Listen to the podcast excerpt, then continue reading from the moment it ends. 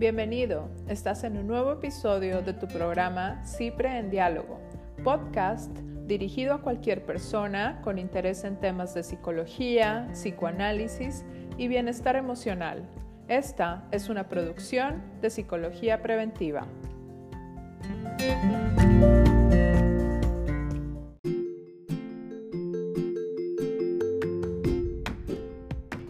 Hola, yo soy Cristina Kennington y esto es Cipre en Diálogo. Yo soy Cintia Cirilo y hoy estamos hablando sobre la infancia. Y en este bloque vamos a ahondar más acerca de por qué es importante el autoestima. Y vamos viendo que la autoestima tiene como diferentes matices en los cuales nos vamos a ir centrando y uno de ellos es la posibilidad de sentirnos valiosos, amados, queridos, importantes, etc. Otra de las cosas que me parece sumamente fuerte es el pensar o el darnos cuenta como terapeutas que cuando uno no tiene una autoestima sana, es, implica una, una falta de amor propio, ¿no? Pero eso influye en cómo nosotros también percibimos el amor de los demás. Entonces, alguien con una autoestima no adecuada podría ser muy amado y no darse cuenta que lo es. O también podría ser rechazado y no darse cuenta que lo es. Entonces, de esa forma, pudiéramos decir que la autoestima funciona como nuestro sistema inmunológico, porque nos permite percibir y protegernos de las cosas que pudieran estar haciéndonos daño o de darnos cuenta cuando estamos en un lugar seguro. Que de cierta manera creo que es importante ir pensando que el tener una autoestima sana no implica que siempre tengamos que estar felices, que siempre tengamos que ver el lado positivo a la vida, que siempre eh, todo esté en positivo justamente, ¿no? Sino que también podamos permitirnos sentirnos valiosos, pero con limitaciones, con nuestras diferencias.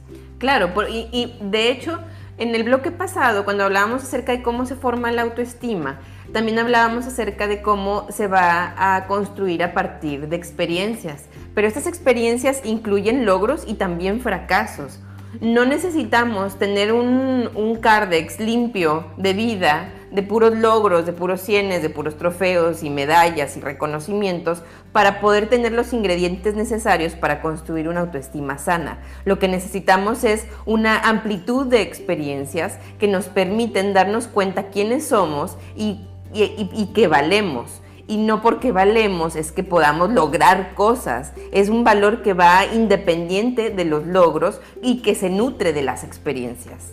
Claro que veíamos y platicamos hace un ratito cómo de cierta forma la autoestima es el combustible interno que nos permite seguir viviendo experiencias distintas, nos permite superar las adversidades, nos permite crecer ante el conflicto, nos permite socializar, estar, es, es, como el núcleo que nos va a permitir mover las diferentes áreas de nuestra vida. Y ahorita que mencionas que es lo que nos permite aprender de las dificultades, eso no significa que no nos duela claro. o que no nos cueste, sino simplemente significa que tenemos suficiente energía para procesarlo, para repensarlo, para aprender de ello, e inclusive para llorarlo y para aceptar lo difícil o lo doloroso que puede ser haber perdido un amigo, haber perdido un juguete, haber reprobado año, este, no haber metido el gol que tanto queríamos, pensando en, la infancia, ¿no?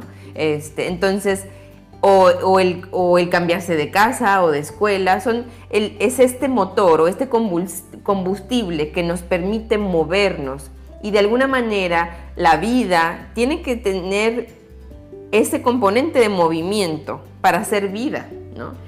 Y tanto es así que vemos, digo, tan importante es la autoestima y el movimiento en la vida que cuando vemos a una persona, niño o adulto, con depresión, el movimiento está aletargado y la energía para vivir está disminuida. Así es.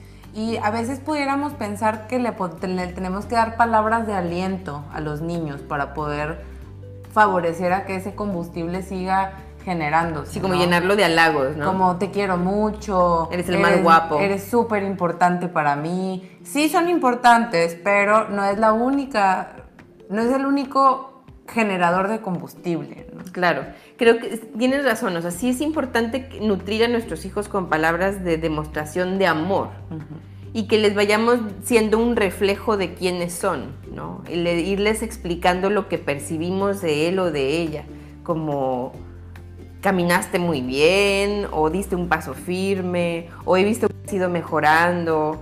O sea, es, pero no en un son de nada más estar recalcando los logros, sino en el funcionar como un espejo que le va dando las palabras y la descripción de quién es y en quién se está convirtiendo y eso es algo que va a nutrir su autoconcepto y su autoestima en el sentido de que se siente único, diferente, pero no más ni menos que los demás. Que pudiéramos pensar que es reconocimiento, pero desde la palabra más amplia, ¿no? No únicamente reconocer lo, agradable o lo positivo, sino que el niño se pueda reconocer, volver a conocer a sí mismo a través de, de las palabras o las descripciones de otros. Podemos ser nosotros, puede ser un maestro, puede ser un amiguito. Y la combinación de todos ellos, ¿no? O sea, entre más espejos tenemos en nuestras vidas, más completa es nuestra imagen de nosotros mismos. Digo, no hablando entre más mejor, ¿no? O sea, pero sí estoy hablando de, no sé, si que por cada ángulo de quienes somos tenemos un reflejo,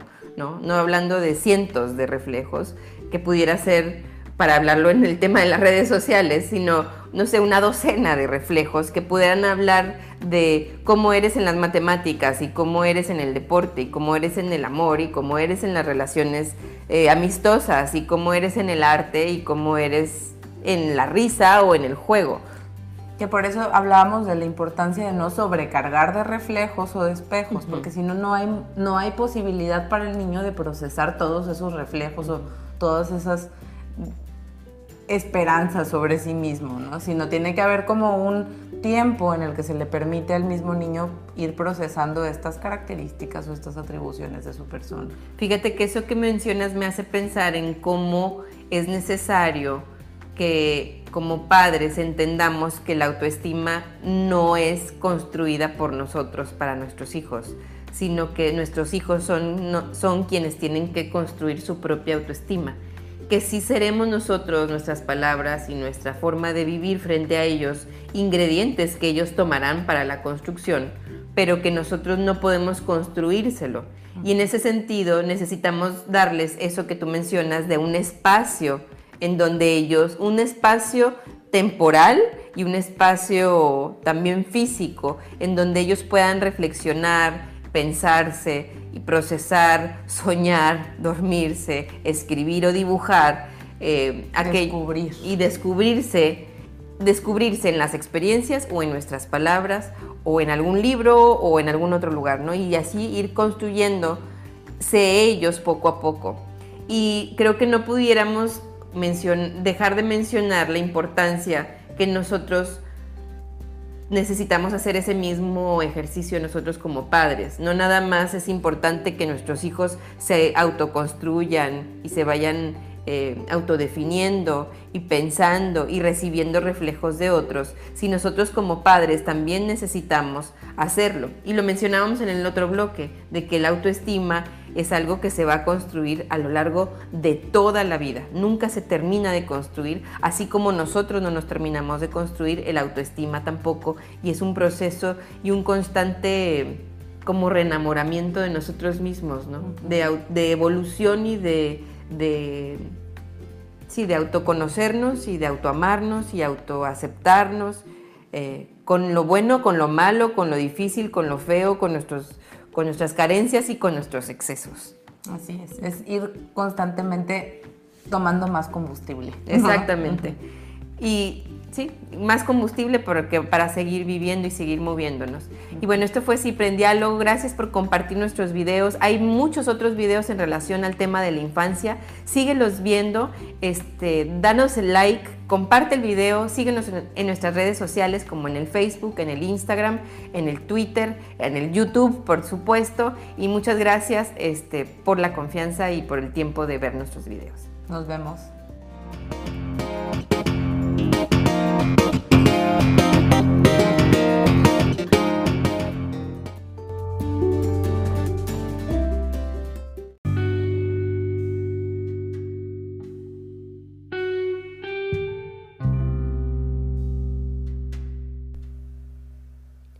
En CIPRE, Psicología Preventiva, puedes encontrar terapia presencial y en línea desde el enfoque psicoanalítico puedes hacer una cita llamando al 01800 00 mente o envíanos un correo por medio de nuestra página de internet www.psicologiapreventiva.com.mx.